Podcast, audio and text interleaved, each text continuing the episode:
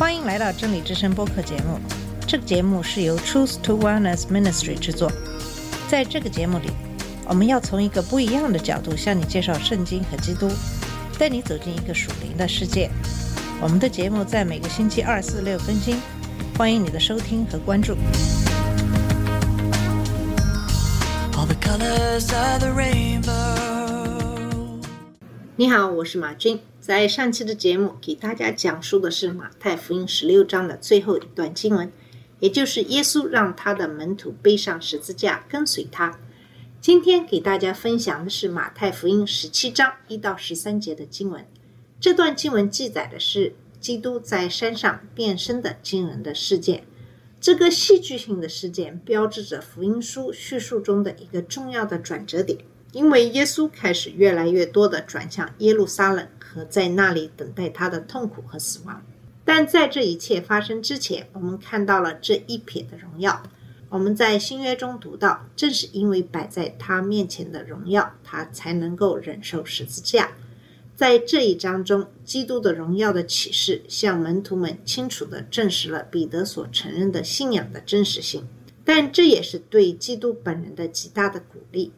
因为他将面对在另一座名为各个他的山上发生的痛苦。下面我们先来读一下这段经文。过了六天，耶稣带着彼得、雅各、雅各的兄弟约翰，暗暗地上了高山，就在他们面前变了形象，脸面明亮如日头，衣裳洁白如光。忽然有摩西、以利亚向他们显现，同耶稣说话。彼得对耶稣说：“主啊，我们在这里真好。你若愿意，我就在这里搭三座棚，一座为你，一座为摩西，一座为以利亚。”说话之间，忽然有一朵光明的云彩遮盖他们，且有声音从云彩里出来说：“这是我的爱子，我所喜悦的，你们要听他。”门徒们听见，就伏伏在地，极其害怕。耶稣近前来，摸他们。说：“起来，不要害怕。”他们举目不见一人，只见耶稣在那里。下山的时候，耶稣吩咐他们说：“人子还没有从死里复活，你们不要将所看见的告诉人。”门徒问耶稣说：“文士为什么说以利亚必须先来？”耶稣回答说：“以利亚固然先来，并要复兴万事，只是我告诉你们，以利亚已经来了。”人却不认识他，竟任意待他，人子也将要这样受他们的害。门徒这才明白，耶稣所说的是指着施洗的约翰。那么，以上就是马太福音十七章一到十三节的经文。我们可以把这段经文分为三个主要部分进行分析。首先，我们有变容事件的记录，就是一到三节；第二，我们有彼得的建议和神对他的回应，就是四到八节。第三，我们有耶稣的指示和门徒们的问题，也就是九到十三节。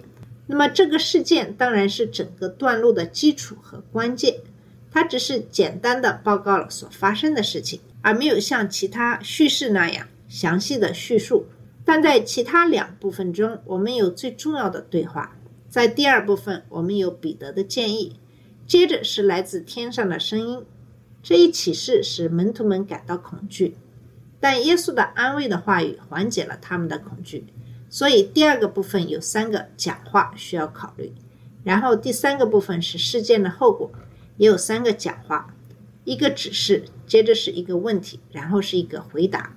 有趣的是，在事件中，耶稣根本没有解释变容的事，来自天上的声音解释了耶稣是谁，但没有解释为什么摩西或以利亚会在山上。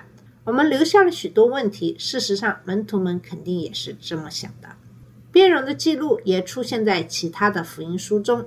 马可福音九章二到十二节告诉我们，他的衣服变得耀眼的白色，比世界上任何人都能漂白的衣服还要白。马可还告诉我们，彼得不知道自己在说什么，因为他被吓坏了。马可没有记录那来自天上的声音所说的全部内容。只留下了我所喜悦的人。马可告诉我们，门徒们把这件事藏在心里，讨论从死里复活意味着什么。在耶稣关于以利亚的回答中，我们看到了有更多的对话，而不是马太所记录的。耶稣当时还推理说：“那为什么经上说人子必须多受苦，被人弃绝呢？”耶稣在解释：如果以利亚已经来了，为什么国度还没有建立起来？路加有一些不同的内容。马太和马可福音书说这是在六天后发生的，而路加说大约八天。路加告诉我们，他们上山去祷告。当他祷告的时候，他就变了形，他的脸变了，他的衣服变得像闪电一样白。路加告诉我们，摩西和以利亚也在光辉中，他们向耶稣谈到了他即将在耶路撒冷完成的出走。路加记录了与马可相同的来自天上的话，但路加没有包括关于以利亚的讨论。这三部所谓的对观福音书都有基本相同的内容，但他们各自根据自己的目的选择以自己的方式来叙述。我们的重点将是讲马太所讲的实际的内容，但是我们将根据所有关于所发生的事情的报告来解释它。那么，关于变容山的位置有两种说法。罗马天主教的传统认为它是塔博山，在加利利地区的南部，耶斯列尔山谷的北边。正如人们所希望的那样，山顶上有一些小教堂，以纪念这个地方。另一种观点也可能是更有可能的观点，就是赫尔门山是变身的地点，它位于最北部，在凯撒利亚腓利比的北部。变相发生在那个地区是比较合理的，因为耶稣一直在那里传教，彼得也在那里认罪。当然，有一个星期的时间，他们几乎可以到达任何地方。但关键的一点是，他们上到了远离众人的地方。塔博山并不是一座很大的山，而且当时有人居住。那么，这个事件发生的时候，当时的背景环境是非常重要的。当时耶稣传教在北方地区流行了一段时间后，当时的风向转向了反对耶稣，领袖们忙着诋毁他，人们开始离去，这促使耶稣询问人们对他的评价以及门徒们的评价。现在，当他开始转向耶路撒冷和他的死亡的时候，他在山顶的三个门徒面前变了形，这本应鼓励门徒们。无论在耶路撒冷发生什么，耶稣都是荣耀的主。回过头来看，他们意识到了这一点，但在当时他们可能没有想清楚。但就福音书的安排而言，从这里到耶稣被羞辱是一个下坡路。关于这段经文的旧约的背景，彼得想做三个住棚或庇护所或亭子，他想到的是住棚节，但是。是什么促使他想到了这一点呢？这些记载告诉我们，他也很害怕，不知道自己在说什么。我认为这意味着他提出这个建议的时机不对，因为现在不是时候。犹太人每年都要庆祝祝棚节，它是为了纪念人们在旷野漂泊或暂时寄居，直到他们在那片土地上定居。因此，人们会搭建小棚子，在棚子里住上一周。最后才在节气的大日子里从盆子里出来。七天的节日不仅是为了纪念人们在旷野的短暂停留，也是为了纪念这个时代，因为最后的大日子是庆祝在土地上的定居以及应许的高潮。这就是为什么它出现在日历年的末尾。彼得在一周前听到耶稣说，站在那里的一些人看到了人子在他的国度里。到来之前不会尝到死亡的滋味。现在在山上，彼得看到了基督的全部的荣耀。他的本能可能是认为这就是了王国的开始，因此他急切地想为这个伟大的庆祝活动搭起棚子。我们不知道彼得对圣经中的寓言文学有多了解，但撒加利亚清楚地表明，在王国里，人们将庆祝祝棚节。即所有应许的高潮。总的来说，彼得的想法是正确的，但是时间是不对的，因为基督必须先死。有趣的是，马太说这是在六天之后发生的，而路加说这是在第八天。那么，彼得的伟大忏悔是否可能不是在安息日进行的，而是在六天之后下一个安息日的晚上，或是一周的第一天，即第八天的早晨，主在他的荣耀里出现呢？如果这一点是正确的，而且这也是这几天唯一有意义的含义，那么周日变容和周日复活的象征意义就很重要了。下面我们来看看具体的经文，一到三节讲到的是耶稣变相。前三节的中心点集中在一个词上，事实上，这个词是整个段落的中心，就是变了形。这个词描述了形式和内容的完全的改变。例如，我们用它来描述从毛毛虫到蝴蝶的变化。那么，在这里，我们看到耶稣在门徒面前外表或形态发生了完全的变化。他现在比光还亮，向他们显出他真正的荣耀。在这个词的研究中，值得注意的是，我们在这里看到了《菲利比书》第二章主题的反面，即变身。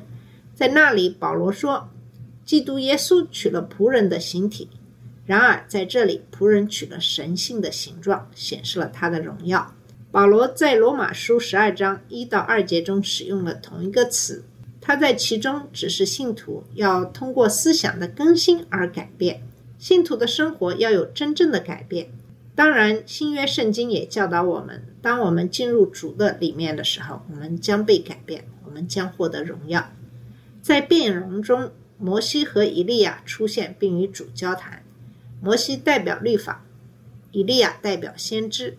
摩西代表那些已经在主里死去的人，以利亚代表那些没有死去的人。摩西写了律法，预示着弥赛亚的献祭赎罪。以利亚要来为主的到来预备人们的心。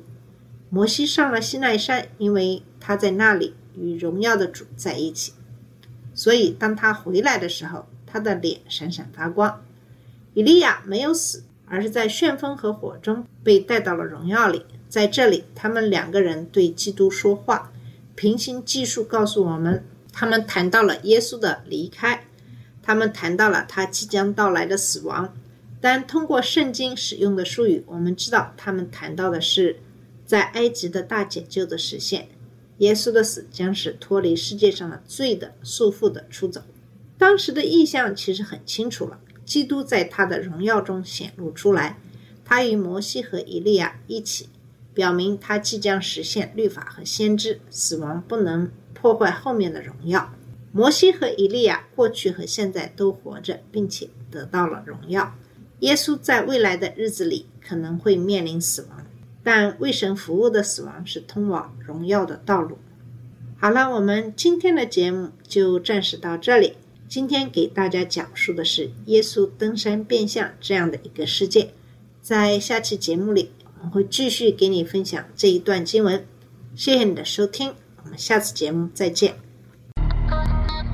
这里是真理之声播客节目。真理之声是 Truth to Wellness Ministry 旗下的一个节目，由 Truth to Wellness Ministry 制作和播出。如果你有什么想跟我们分享，请给我们发电子邮件，我们的邮箱地址是 truth to wellness at gmail.com。你也可以直接去我们的网站 www.truth to wellness.com 浏览更多的信息。下次节目再见。All colors of the rain